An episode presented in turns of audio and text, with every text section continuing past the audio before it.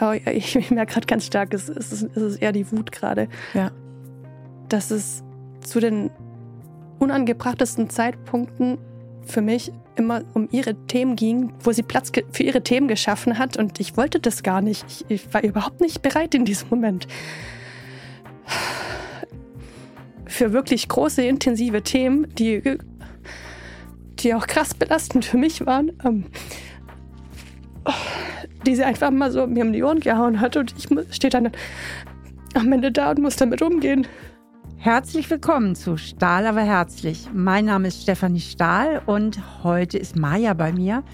Maja kommt mit dem Thema Bindungsangst. Sie lebt seit ein paar Jahren in einer festen Partnerschaft und ihre Freundin würde gern Pläne für die Zukunft machen, aber Maja hat da einen inneren Widerstand. Und was dahinter steckt, und was ihre Mutter damit zu tun hat und warum Maya sich letztlich so schlecht abgrenzen kann, das werden wir gleich besprechen.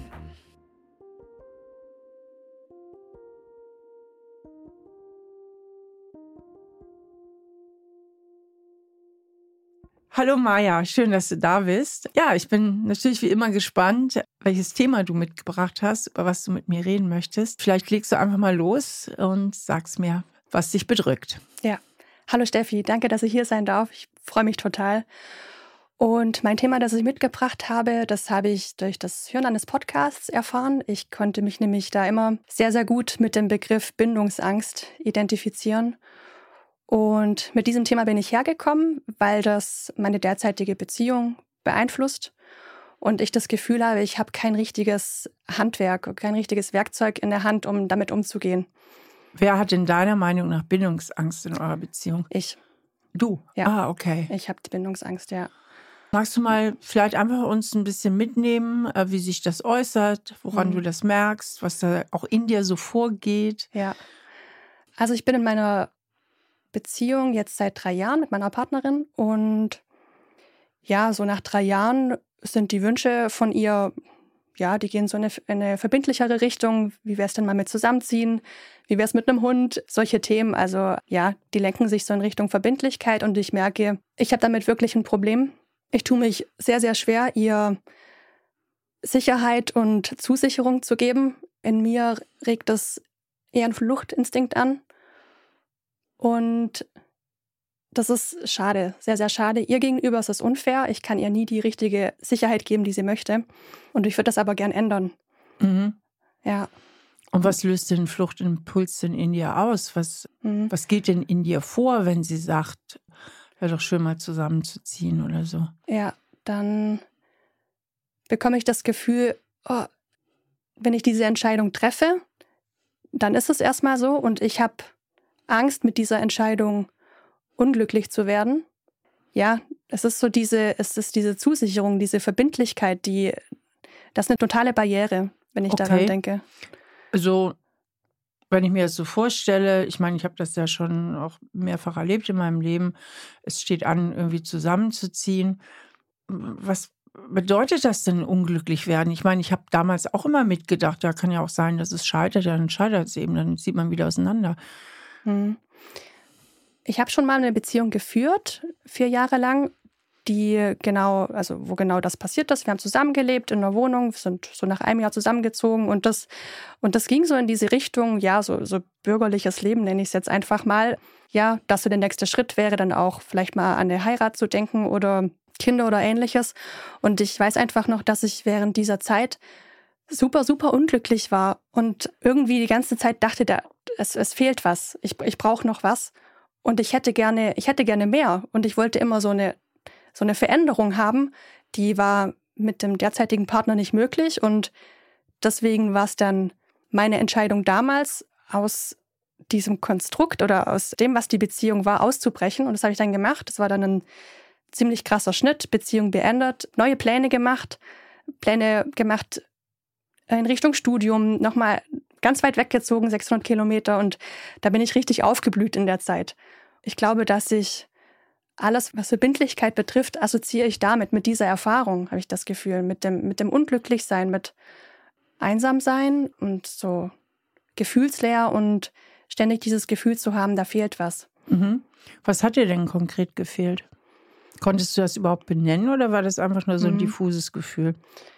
Mm, mir hat eine Offenheit gefehlt, also einfach Pläne zu machen für die Zukunft, auch nicht, also nicht so eingefahrene Pläne zu haben, so dieses, wir ziehen uns zusammen, dann bauen wir ein Haus, dann haben wir Kinder. Also ich habe gemerkt, das ist es nicht. Das ist nicht meine Vorstellung, wie ich mein Leben gestalten möchte.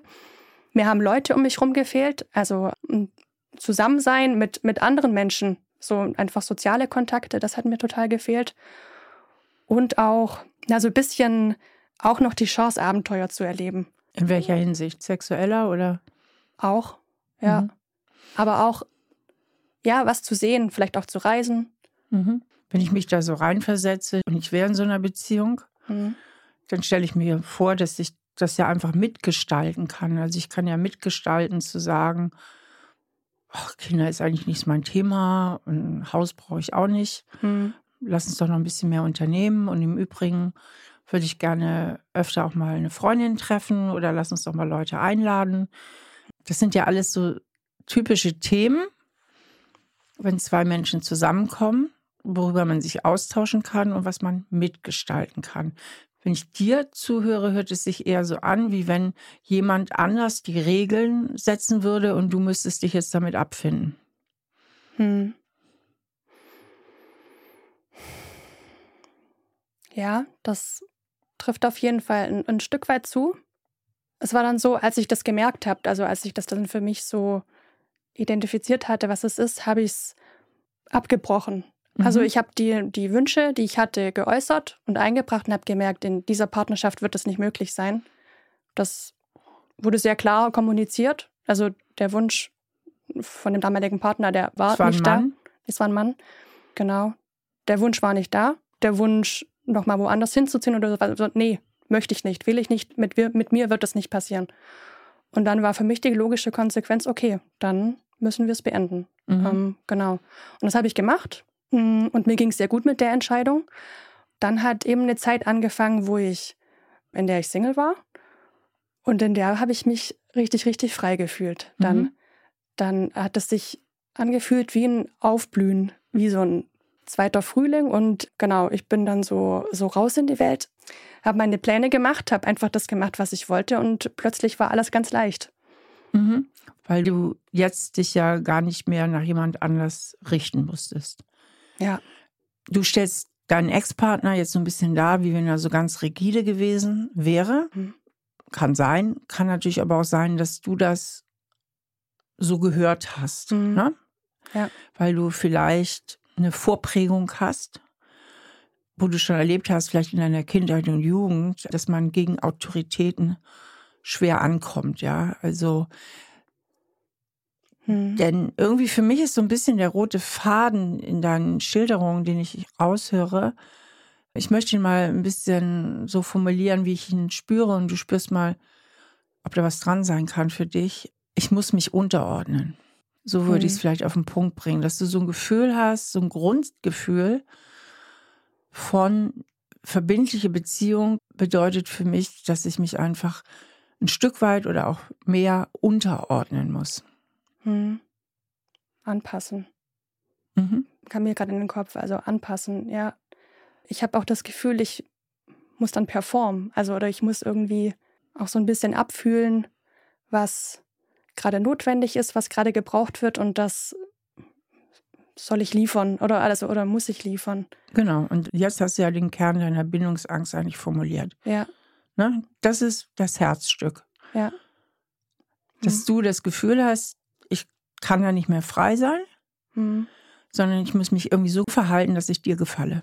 Das merke ich, nicht nur in der Beziehung, auch im Umgang mit anderen Menschen, im Freundeskreis. Es ist nicht immer so, aber, und ich weiß nicht, woher das kommt, aber ich habe manchmal das Gefühl, so eine, so eine Show abzuliefern. Also so eine Gedanke, okay, ich muss jetzt gut drauf sein, so, und dann bin ich Stimmungsmacherin und so, und dann sind wir alle gut drauf, yippie yay. Mhm. Manchmal fühle ich es gar nicht. Ja. Und macht dann aber eben so eine Show draus. Ist vielleicht auch manchmal auch überzogen. Das heißt, du fühlst dich dafür verantwortlich und zwar ziemlich allein verantwortlich, dass die Beziehung gelingt. dass dein Partner oder deine Partnerin sich mhm. mit dir wohlfühlt oder deine Freunde sich mit dir wohlfühlen. Also du gehst sehr stark in die Verantwortung. Ja, ich glaube, Verantwortung ist ein gutes Stichwort. Auf der sachlichen Ebene weiß ich, das ist gar nicht notwendig. Mhm. Das stimmt auch nicht, dass die Verantwortung bei mir liegt, aber auf, auf der Gefühlsebene ist, das, ist diese Logik noch nicht angekommen. Ja, und dann, wenn du in die Verantwortung gehst, und zwar zu stark gehst, hm. dann opferst du sowohl ein Stück Authentizität als auch Autonomie, das heißt Selbstbestimmung. Mhm. Und daher kommt dann dieses enge Gefühl, ne? Oder dieser Druck, den du dann verspürst. Ja. Ja, Authentizität. Schwieriges Wort, ne? Ich mhm. muss mich auch jedes Mal konzentrieren, wenn ich das ausspreche. genau. Das ist ein gutes Stichwort, weil, also, ich weiß gar nicht so richtig, was das bedeutet, glaube ich. Also, nicht immer. Also, gerade wenn ich so in, in diesem Film drin bin und denke, jetzt muss ich eine Show abliefern, jetzt muss ich gute Laune haben, dann weiß ich in diesem Moment auch gar nicht, wie es mir gerade eigentlich wirklich geht. Mhm. Ich, also ich spür's, ich spür's gar nicht. Das heißt, du verlierst auch immer mal wieder den Kontakt zu dir selbst und zu ja. deinen Gefühlen. Ja. Und ich vermute, vor allem, wenn du mit anderen zusammen bist, dass du dich am mhm. besten spüren kannst, wenn du alleine bist. Ja. Weil dann keiner von dir irgendwas erwarten könnte. Ja. Und also wirklich allein, wirklich in einem Schutzraum. Das ist, das stimmt. Das ist meistens dann, wenn ich joggen gehe oder laufen gehe, ganz weit draußen im Wald. Was Maya hier berichtet, ist sehr, sehr typisch für Bindungsängstliche, weil Bindungsängstliche in vielen Fällen eigentlich einfach nur ein Abgrenzungsproblem haben. Das heißt, sobald irgendjemand in ihrer Nähe ist, vor allem wenn es der eigene Partner oder die eigene Partnerin ist, springt ihr inneres Programm an, ich muss hier irgendwie Erwartungen erfüllen, ich muss etwas tun dafür, damit du bei mir bleibst, ich muss etwas tun, damit du mich liebst. Und sie verlieren sich insofern ein Stück weit selbst, weil sie sich dann selbst nicht mehr spüren. Ihre Aufmerksamkeit ist beim Partner, bei der Partnerin. Ihre ganzen Antennen sind ausgefahren. Was braucht der andere jetzt? Was will der andere jetzt? Wie muss ich mich verhalten? Und über dieses Geschehen verlieren sie den Kontakt zu ihren eigenen Bedürfnissen und Wünschen und wissen am Ende dann auch gar nicht mehr, was will ich eigentlich selber, beziehungsweise was will mein Partner, meine Partnerin. Also auf den Punkt gebracht, was ist jetzt eigentlich mein Wunsch und was ist dein Wunsch? Sie finden diese Grenze nicht so richtig. Und ihre eigenen Bedürfnisse können sie am besten spüren unter der Bedingung, dass sie allein sind. Denn nur wenn sie allein sind, gibt es sozusagen keine Störgeräusche von außen. Damit will ich sagen, sie können sich wirklich auf sich selber konzentrieren und ihre Gefühle fühlen, zu denen sie ja meistens auch gar nicht so einen guten Zugang haben. Und ihre Bedürfnisse, die natürlich mit den Gefühlen zusammenhängen. Wenn ich nichts fühle, weiß ich auch nicht, was ich will. Und da brauchen sie Ruhe und Zeit für, weil sie das nicht so automatisiert spüren wie viele andere Menschen. Ja, im Wald allein joggen, das bedeutet ja, weit und breit ist kein Erwartungsträger in Sicht. Ja. Ja? ja. ja. Das ist immer lustig, wenn man den, den Punkt trifft, lachen die Leute entweder oder sie weinen. ich, könnte, ich könnte auch gerade beides, glaube ich, ja. ja. ja. Also für mhm. dich sind soziale Kontakte eben auch alles potenzielle Erwartungsträger und Erwartungsträgerinnen, ja, die irgendetwas von dir erwarten, die irgendetwas wollen. Und du bist irgendwie so konfiguriert, sage ich mal, von deiner Kindheit her, muss eigentlich aus der Kindheit kommen, gucken wir gleich mal nach, mhm. dass du Erwartungserfüllerin bist, ja? Ja. Muss, also das klingt logisch. Soziale Kontakte sind das für mich. Gleichzeitig geben sie mir auch was. Ich ja. glaube, das ist auch normal. Ja. Eben, es gibt mir auch viel zurück, aber es kostet mich auch genau. unglaublich viel Energie. Energie, dich auf die anderen einzustellen, hm. die Erwartungen zu erspüren, die hm. Erwartungen herauszuhören und die Erwartungen zu erfüllen. Genau. Das heißt, du verbiegst dich eigentlich immer ein Stück weit. Ja. Ich weiß gar nicht, ob das nach außen hin so sichtbar ist. Keine Ahnung wie ich wahrgenommen werde, aber es ist, also ich fühle es auf jeden Fall so. Ich wenn ich das manchmal mit Engfreunden oder Freundinnen teile, dann sind die eher überrascht, dass es mir so geht mhm. und dass ich so empfinde. Ja. Also ich finde auch, es ist jetzt einfach mal ein persönlicher Einwurf. Ja. Du hast ja ein Muster, was eben einfach überangepasst ist. Ja. Und ich finde auch, dass man das oft nicht so richtig von außen wahrnehmen kann. Hm. Also manchmal, wenn es übertrieben ist, schon. Hm. Dann muss es aber übertrieben sein. Übertrieben ist für mich, wenn ich sage irgendwas so und so und der andere hat eben noch gerade ein bisschen anders geredet und sofort schwenkt er ein und sagt es so und so. Ne? Also mhm. dann, dann ist es offensichtlich. Aber ansonsten kriegt man das tatsächlich nicht immer so mit. Und das ist auch der Punkt, der es auch etwas gefährlich macht hm. für das Gegenüber, weil man im Grunde ja nicht weiß, woran man mit dir ist. Ja. Und im Zweifelsfall ziehst du dich zurück oder beendest die Beziehung. Wenn es wirklich ernst wird, ist es, glaube ich, so, ja. Ja, genau. Ja. Und, und das ist natürlich immer die Gefahr. Ja, wir haben es da natürlich mit einem Muster bei dir zu tun. Und mhm. dieses Muster wird konditioniert sein, es wird geprägt sein. Und das Muster lautet, wenn ich, wenn ich will, dass du mich liebst oder magst, dann muss ich deine Erwartungen erfüllen. Ja.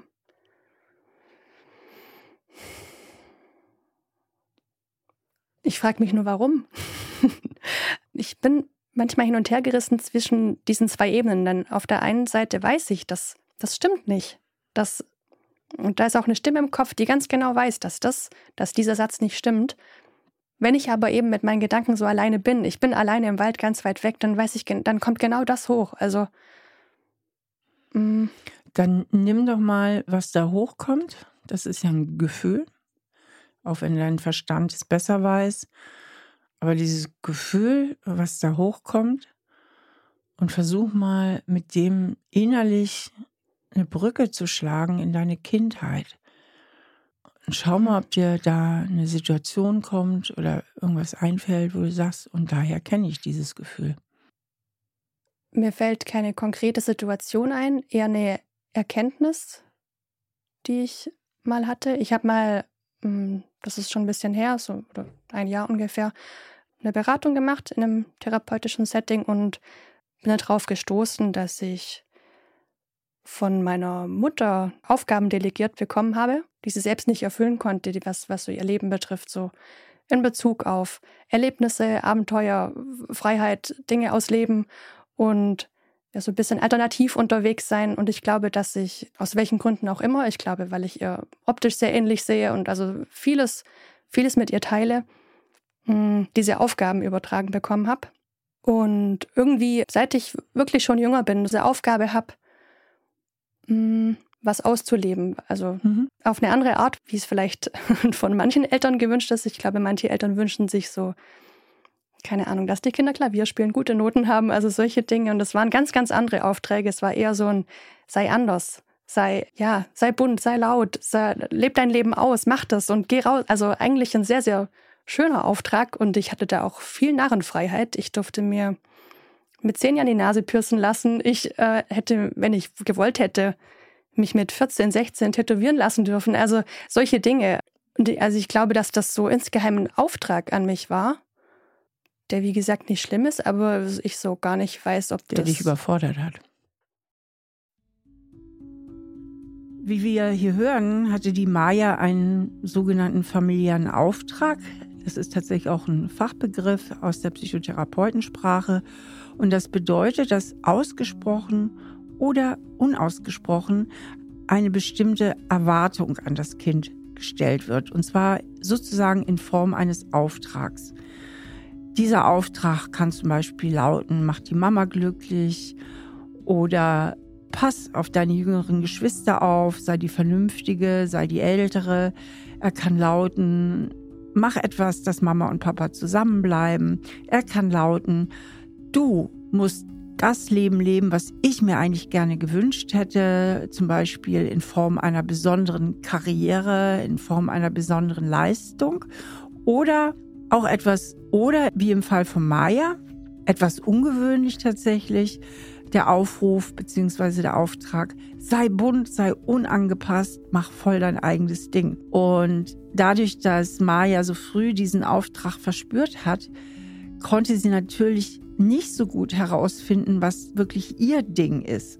Kinder brauchen ja eine ganze Zeit lang auch über die Pubertät und verschiedene Entwicklungsphasen hinweg Zeit, um ihre eigene Identität zu finden, ja, um zu spüren, was bin wirklich ich, was macht mein Typ aus, wo sind auch meine Wünsche, wo sind meine Ziele, was finde ich gut, was finde ich nicht so gut.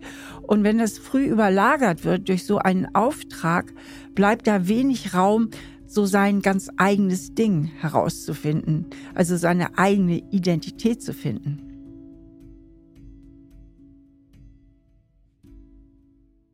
Also ein Auftrag, würde ich sagen, der dich überfordert hat, weil das setzt ja voraus, mhm. dass du sehr früh schon autonome Entscheidungen triffst und immer weißt du als Kind. Ne? Mhm. Und auch, wo so ein bisschen die Frage, wer bin ich, was will ich denn wirklich? Ja zu kurz kommt. Das war ja vielleicht gar nicht das, was du wolltest, sondern was die Mama wollte. Und dann spürt man nicht mehr so richtig, was bin eigentlich wirklich ich? Mhm. Was ist mein Wunsch? Was ist mein Bedürfnis? Und was ist die Mama? Dir kommen jetzt die Tränen. Mhm. Was macht dich gerade so traurig?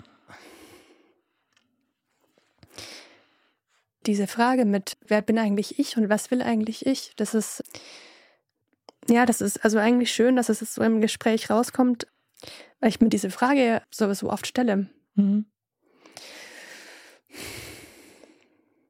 Dann ist es ganz schön traurig, irgendwie gar keinen Bezug zu seinen Gefühlen dann zu haben und gar keine Ant Antwort drauf zu finden. Ich glaube, dass es, wenn ich jetzt so dran denke, ergibt das auch Sinn. Ich war, glaube ich, immer so ein bisschen auf der Suche, habe also so viele Dinge ausprobiert, was zum Beispiel optisch, so stylmäßig betrifft, da hatte ich, schon ganz vieles durch, also ganz Verschiedenes. Immer so ein bisschen auf der Suche, was passt denn zu mir, was bin denn ich? Ähm, und letzten Endes weiß ich es gar nicht. Das hat sich, ich meine, deine Mutter, wie so oft, wie so oft ist es ja so, die, deine Mutter hat es ja gut gemeint. Mhm. Wahrscheinlich, ich, bestimmt, meine Fantasie ist, die hat was überkompensiert, mhm. was bei ihr zu kurz gekommen ist. Wahrscheinlich ja. hatte die zu viele enge Grenzen zu Hause und wollte es jetzt echt so anders machen für ihre Tochter, der all die Freiheit und alles schenken. Ja. Ne, und sei bunt und sei laut und ne, lebt dein Leben aber es war zu einem Zeitpunkt in deinem Leben, wo du noch gar nicht drüber nachgedacht hast, ob du bunt und laut oder leise und zurückgezogen sein willst. Also ja. deswegen hat sich das so früh, was die Mama will, ich sag mal so früh in dich rein versenkt, bevor du überhaupt so was wie eine eigene Identität hattest. Ja. Die bildet sich ja erst auch so im Laufe des Heranwachsens, insbesondere in der Pubertät, mhm. nochmal heraus. Und diese Entscheidung, will ich laut und bunt sein oder bin ich eher so ein Typ, der ein bisschen introvertierter und zurückgezogener ist, die konntest du selber ja in dir nicht herausfinden, also wer du eigentlich bist und was dich ausmacht. Ja. Und da hast du jetzt den Struggle, dass du es eigentlich bis heute nicht weißt. Ja. Und dann kommt halt der Struggle aller Bindungsängstlichen, dass man nicht mehr spürt, wo höre ich auf und wo fängt der andere an? Also was ist, mhm. was ist eigentlich, was ich will? Also man kann es nicht mehr richtig unterscheiden. Ja. Man hat keine guten inneren Grenzen.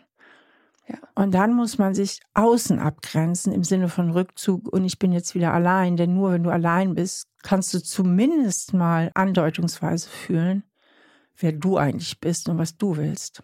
Ja, nur wenn ich allein bin, bin ich richtig frei. Ja, frei zu entscheiden, was ich will, frei zu fühlen, was ich fühle, also überhaupt identifizieren zu können, was meine Gefühle, was meine Bedürfnisse sind. Das verschwimmt dann im Kontakt mit dem anderen. Ja. Na, dann wird das irgendwie so, so, äh, ich habe gerade so ein so zwei Schwimmbecken, also oder so zwei Aquarien. Plötzlich geht die Wand auf und alles schwimmt so ineinander über und du weißt gar nicht mehr, was, mhm. was ist jetzt mein Becken, was ist dein Becken ja, oder so. Ja, ne? so eine Suppe. Ja, eine Suppe, genau. Ja.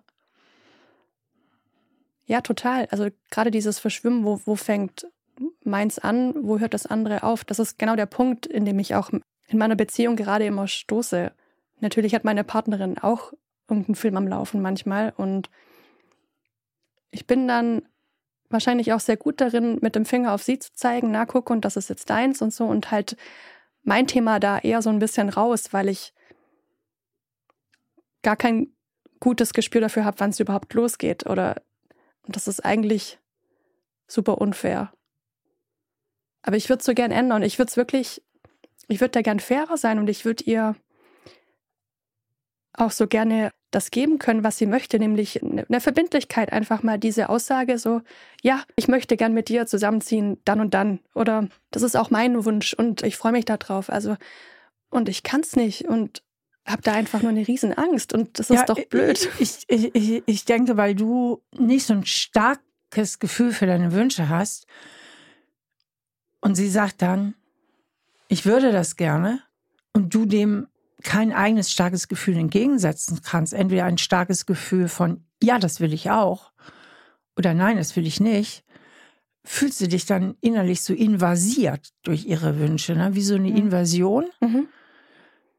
Und eine Invasion löst natürlich immer eine Reaktanz aus. Also so ein, so ein Gefühl, da muss ich jetzt irgendwie dagegenhalten. Ne? Also ich kann mich da jetzt nicht positionieren, ich will nicht. Also irgend so irgend so ein Gefühl von, ich bin dagegen aus. Ja, so ein Widerstand. Ja, genau. Ja. Und das ist, weil du dich selbst zu wenig klar spürst.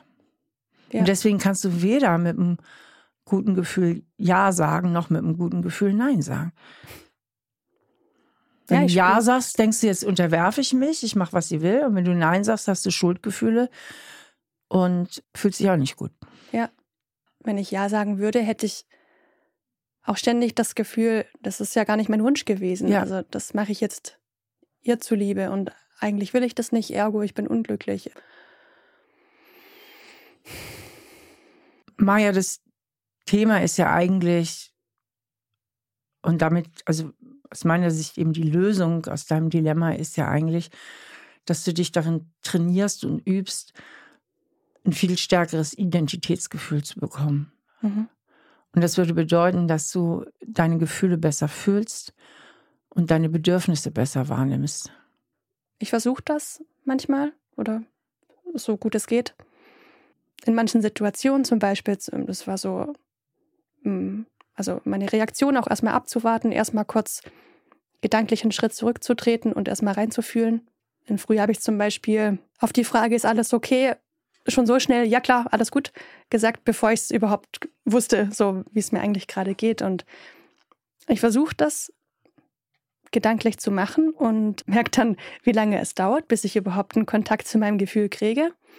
Ich bin ein bisschen skeptisch, muss ich sagen, weil ganz oft ist es Traurigkeit und es gibt eigentlich gar keinen konkreten Anlass. Und dann denke ich, nee, macht keinen Sinn, kann nicht sein, dann lasse ich es wieder bleiben. Also Mhm. Das heißt, du hast irgendwelche, ich sag jetzt mal, Störgefühle. Ja. Also, dass Gefühle in dir sind, die eigentlich nicht ins Hier und Jetzt passen. Genau, genau. Ne? Weil es macht ja eigentlich keinen Sinn, wenn deine Freundin dich fragt, ich mache jetzt einmal was Banales, hast du Lust ins Kino zu gehen und du reagierst mit Trauer. Ja. Ne, das, geht, geht denkst, nicht das so, passt ja. doch gar nicht zu der genau. Situation. Genau. Entweder sage ich jetzt ja oder nein, aber ja. Wo kommt jetzt die Trauer her? Ja.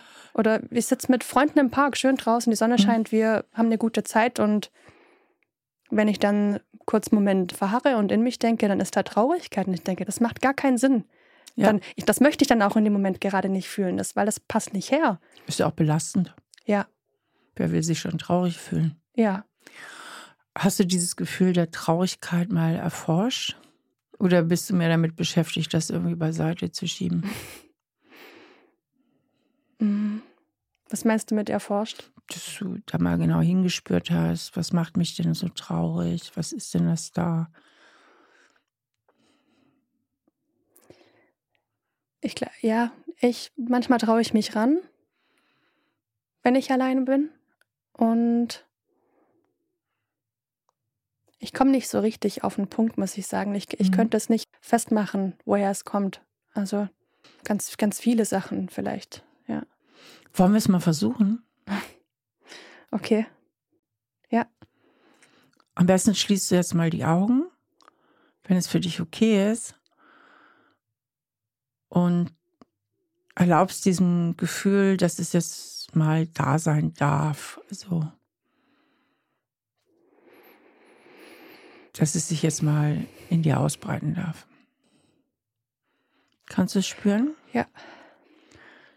halt einfach die Augen geschlossen. Ich sag dir, wenn du sie wieder aufmachen kannst, es sei denn, du willst sie aufmachen, kannst du mir mal sagen, wo in deinem Körper du spürst, dass du traurig bist? Ähm, hinter der Brust. Mhm. Mm, das ist ganz schwer und es sticht. Mhm. Und der Hals geht zu. Also der mhm. Hals schnürt sich zu. Okay. Ja. Also es ist auch ein intensives Gefühl. Ja. ja. Und wenn du jetzt nochmal hinspürst, ist auch das Wort Traurigkeit das passende Gefühlswort. Ich, ich frage einfach nur nochmal nach. Manchmal kommt da auch noch was anderes, dass man sagt, das trifft es vielleicht noch besser. Ja, ich merke gerade, dass so direkt nach der Trauer kommt auch Wut. Mhm. Oh, da gibt es auch was, was noch drunter liegt. Liegt die Wut ja. da drunter oder?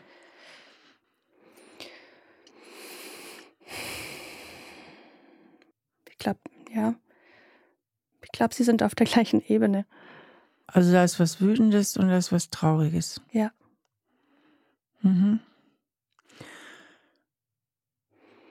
Ich stelle dir jetzt eine Frage. So stellst du innerlich diesem Gefühl. Und du stellst diesem Gefühl die Frage, wie wenn du eine Freundin fragen würdest. Das heißt, du wartest einfach mal, welche Antwort kommt. Es kann ein Bild sein, kann Erinnerung sein, kann ein Satz sein, kann ein Wort sein, ja? Okay. Und die Frage lautet, was in meinem Leben macht mich da so traurig wütend?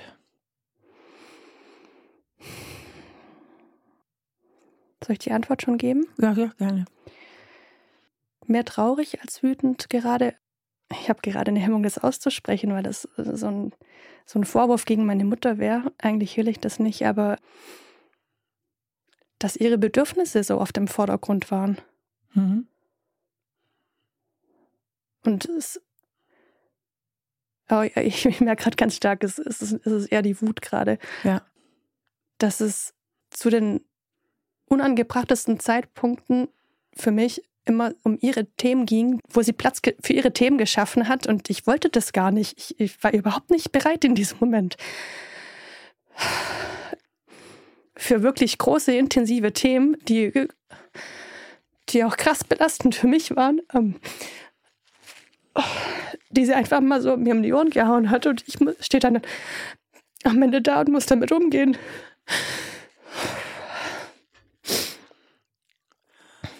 Puh. Jetzt kommt mir so aus dem Gefühl heraus, einfach mal dir zu soufflieren. Und das war scheiße. Boah, das war richtig scheiße.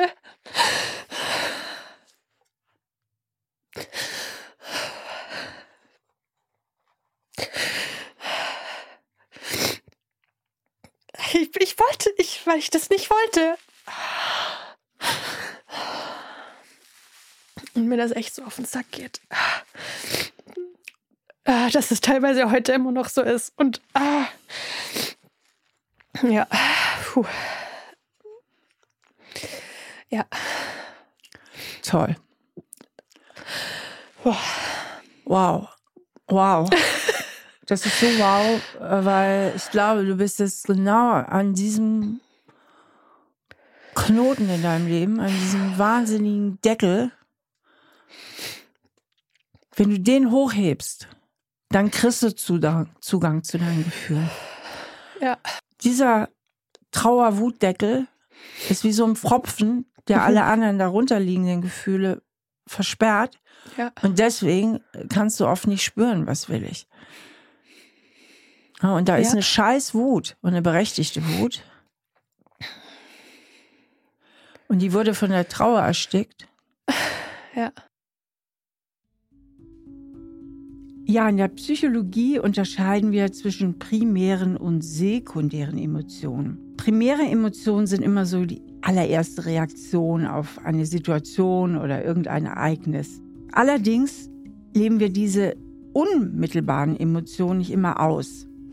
Wenn jemand zum Beispiel etwas Verletzendes zu uns sagt, kann unsere primäre Reaktion darauf Traurigkeit sein.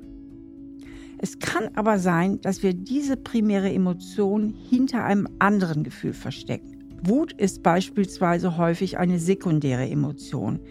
Das heißt, dass wir anstatt diese Traurigkeit zu spüren, unmittelbar und sofort wütend werden. Und das hat den Vorteil, dass wir diese Traurigkeit nicht fühlen müssen. Und Wut ist immer ein starkes Gefühl.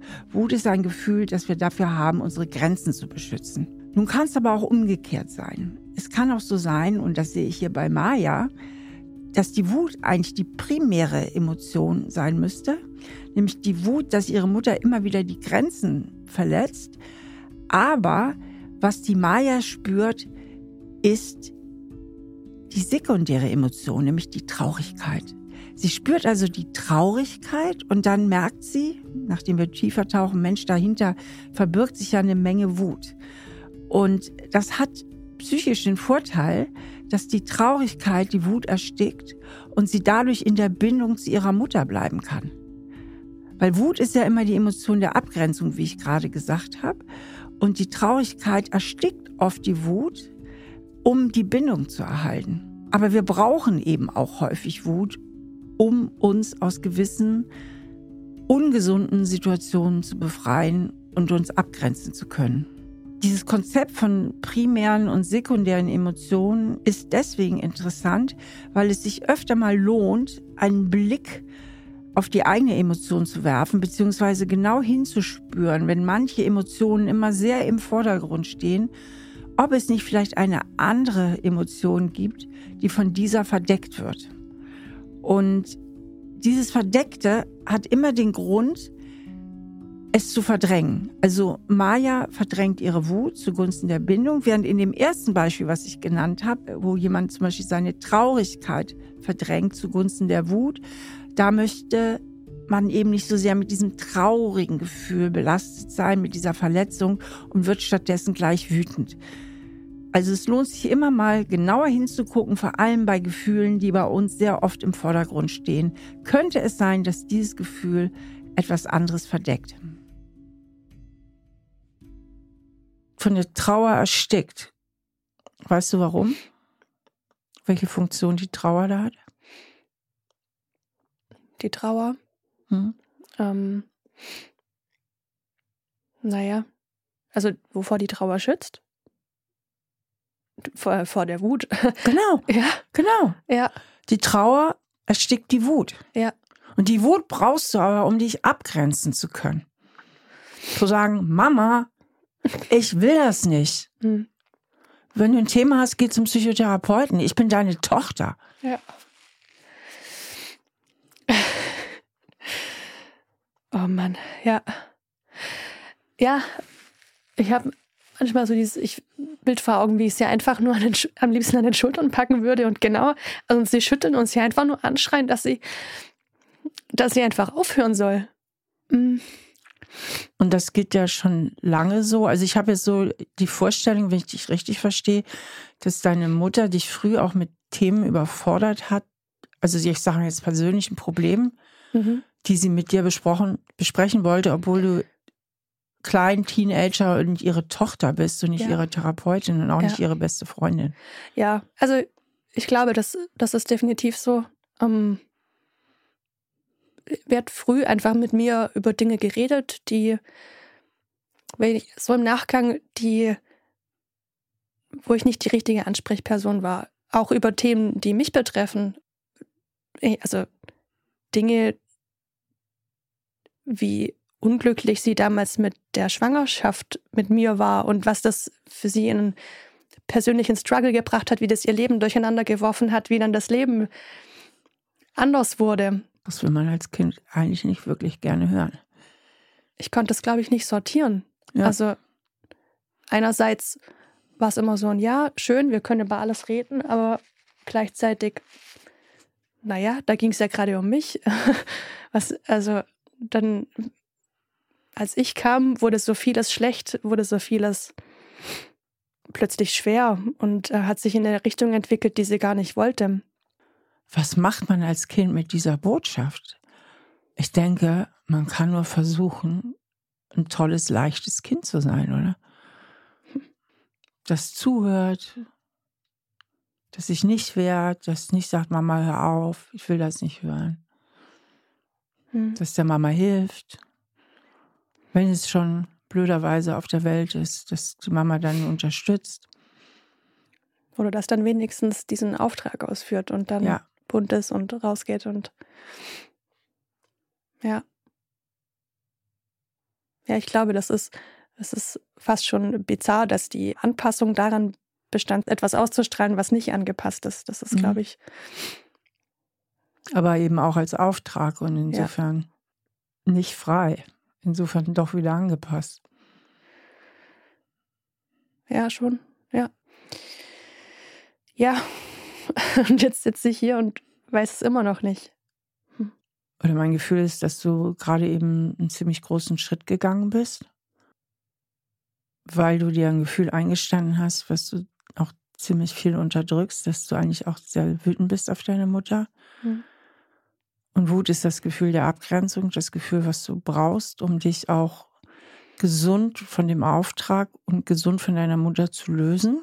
Was immer wichtig ist, um sein eigenes Leben zu le leben. Mhm. Und mit lösen meine ich ja nicht Kontaktabbruch, sondern dass du dir gestattest, du selbst zu sein und authentisch zu sein und eben nicht als Auftrag deiner Mutter zu leben. Ja, Und dafür ist es wichtig, dass du mit dieser Wut und auch der Trauer in Kontakt bleibst. Die Trauer hat meines Erachtens die Funktion, du sagtest es eben auch, eigentlich die Wut zu ersticken, weil mit der Trauer wirst du nicht aggressiv ja, ja, und bleibst so insofern in der Loyalität und in der Bindung mit deiner Mutter. Eine Trauer ist immer gegen einen selbst gerichtet. Wut richtet sich auch gegen andere. Und die Ja. Wut, die du bräuchtest zur gesunden Lösung deiner Mutter, wird aus Loyalität zu deiner Mutter durch die Trauer erstickt. Ja, ich hatte auch, ich, ich habe auch das Gefühl, ich kontrolliere die, die Wut ganz bewusst, weil da, wie so bei, auf so einem Schnellkochtopf, der Deckel, der würde abspringen und da Ja. würde, da würde richtig was rauskommen und zwar Ja. ungefiltert und meine Sorge ist auch viel unreflektiertes einfach raus, äh, würde einfach rausgehauen Ja. werden und das Ja. würde mir aber unfair erscheinen. Ja, So und das Unfaire ist wieder die Stimme der Loyalität. Ja. Ne? Ja. Ich muss ja loyal der Mama gegenüber sein. Die Mama hat ein schweres Leben. Es war schon im tiefsten Innern auch nicht so gut, dass ich auf die Welt gekommen bin. Also da können Mhm. natürlich auch brutal tiefe Themen nochmal lauern. Von Mhm. wegen, also so ganz schlimme wie ich darf nicht leben oder so. Also Mhm. ich darf nicht sein. Aber die werden wir hier auf keinen Fall vertiefen. Aber es kann, ich denke, da können auch noch tiefere Sachen drin lauern. Und du bist der Loyalität verpflichtet. Und ist das Wichtigste für dich, dich auf eine gesunde Art von deiner Mama zu lösen, von deiner Mutter zu lösen und der Wut Raum zu geben. Und zwar nicht ungefiltert gegen deine Mutter, Ja, sondern erstmal ungefiltert in den Raum rein. okay. Verstehst du? Ja, Dass du selber dir das zugestehst. Du darfst auch im Wald schreien oder in deiner Wohnung, Mama, das war scheiße und das will ich dir mal sagen, wie das war. Ne? mhm. kannst du auch mal eine schöne Übung machen. Also wenn wir jetzt länger Therapie machen würden, dann würde ich zum Beispiel sagen, pass mal auf, wir stellen jetzt mal hier einen Stuhl hin und da stellst du dir das mal vor, da sitzt deine Mutter drauf und jetzt hau mal alles raus. Hau mal alles raus, was du sagen willst. Mhm. Mhm. Ne? Mhm. Dass du es für dich erstmal klar kriegst.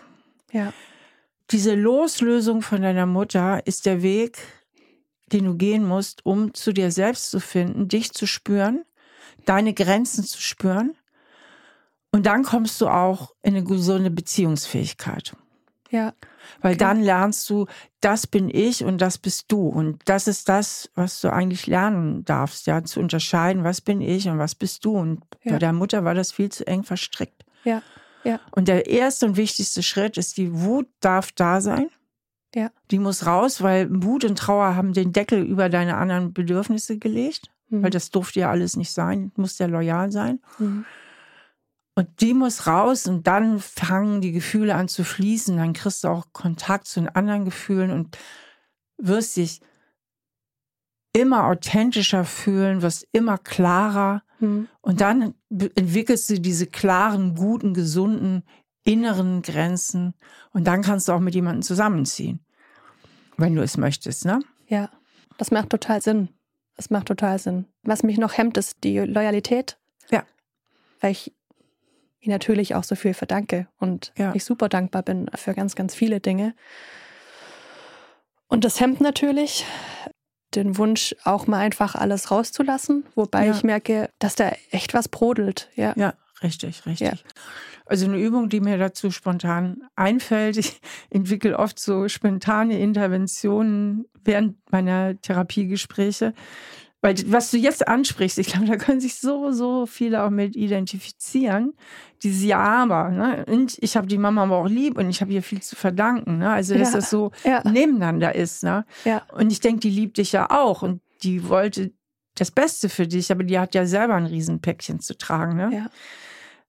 Dass du das einfach auch mal so auf spaltest, dass du vielleicht ja. einfach mal dich zu Hause hinsetzt und schreibst, wirklich schriftlich, Mama, ich bin dir dankbar für. Und dann mhm. schreibst das mal alles runter, die mhm. ganze Loyalität. Mhm. mhm. Ganz schön, du weißt dann, das steht hier auf dem Zettel, das ist auf jeden Fall da, das bleibt unangetastet, das ist da. Ja. Punkt. Und jetzt erlaube ich mir mal wütend zu sein. Und Mama, ich bin aber auch wütend. Mhm. So, und dann erlaubst du der Wut einfach auch mal da zu sein. Ja. Denn du musst es für dich auch klar kriegen und du brauchst diese Wut für die Abgrenzung und du brauchst die Wut auch für deine eigene Klarheit, damit du auch unterscheiden kannst, was gehört eigentlich zu mir und was gehört zu dir. Ja. Okay. Ja, es ist gut, es ist schön, wie du sagst, das darf, das eine darf, das darf bleiben. Ja. Das soll auch bleiben. Ja. Aber das andere, das Wütende, das braucht jetzt erstmal ein bisschen mehr Raum. Die Loyalität die mhm. hast du, die ist klar, die hast du dein ganzes Leben lang bis heute komplett gelebt. Ja.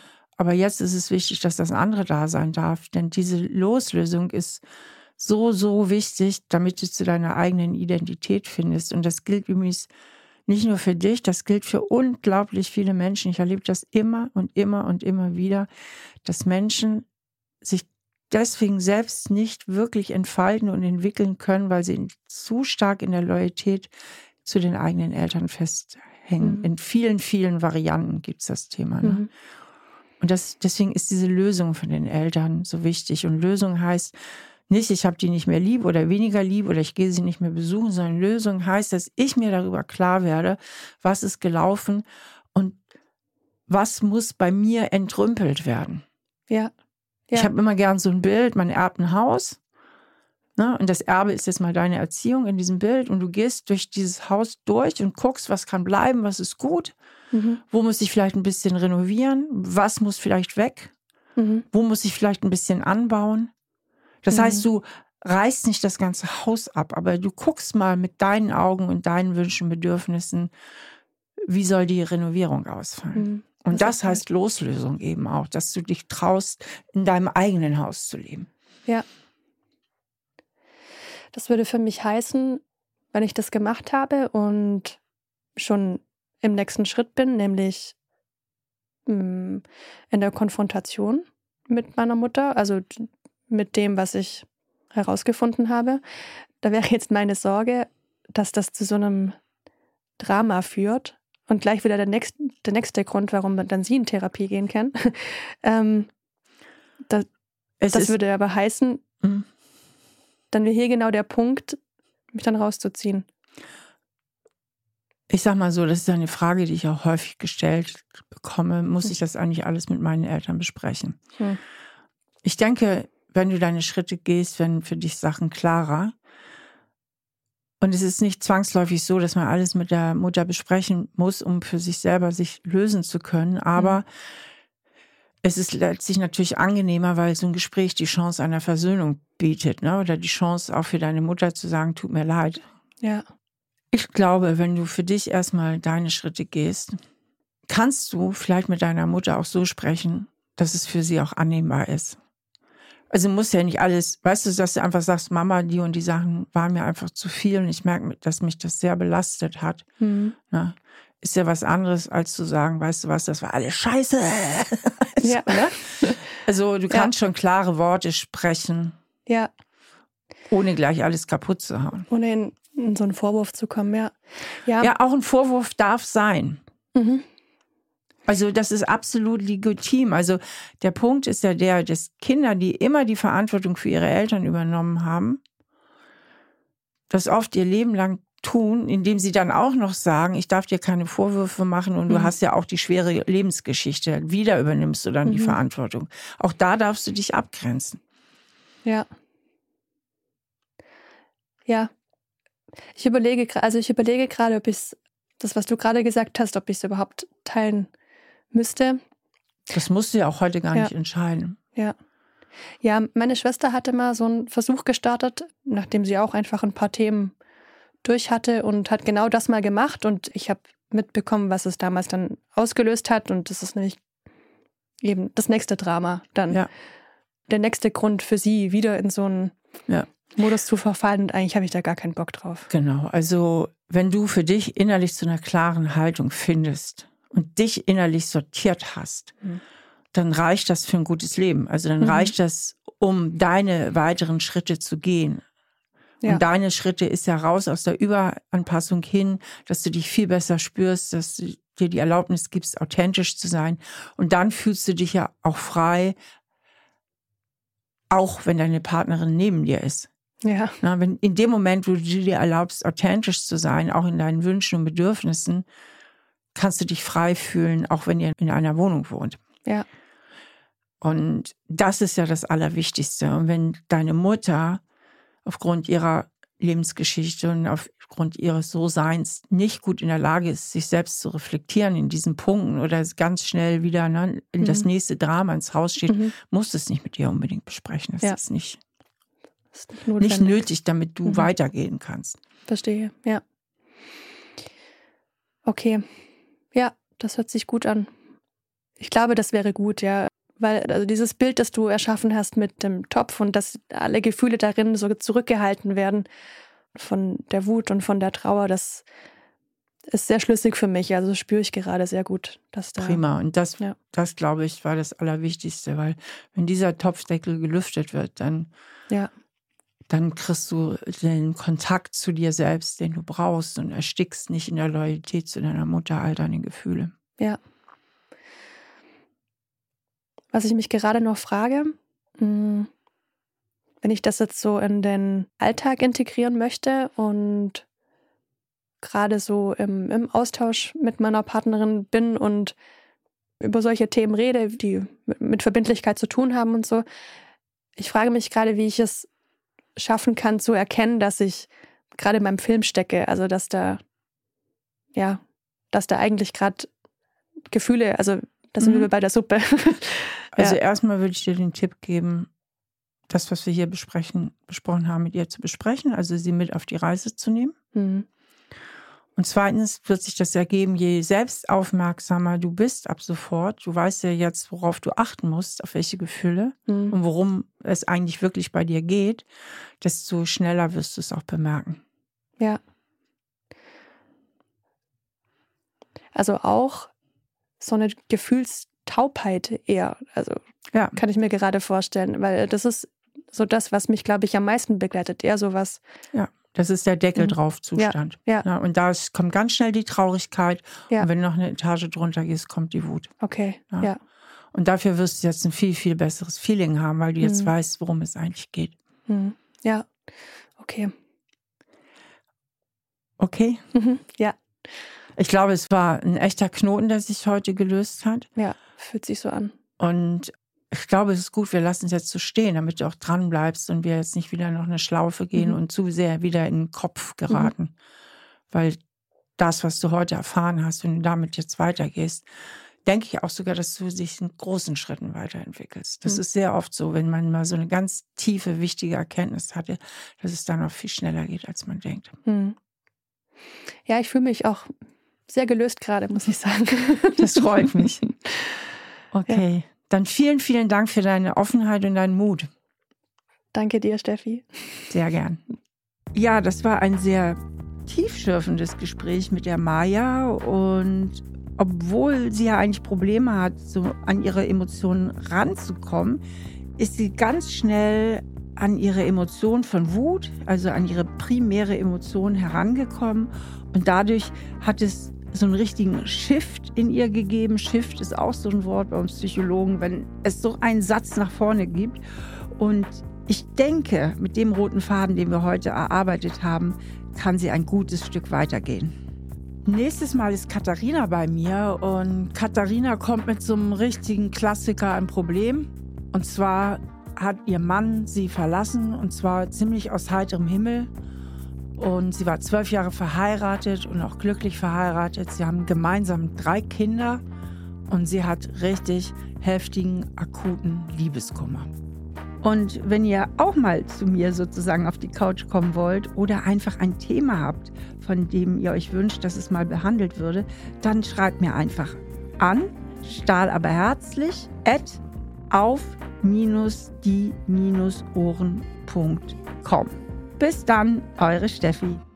Stahl aber herzlich, der Psychotherapie-Podcast mit Stefanie Stahl. Ein Podcast von RTL Plus Musik Produziert von Auf die Ohren. Produktion Jonathan Raue, redaktionelle Leitung Sarah Ihn.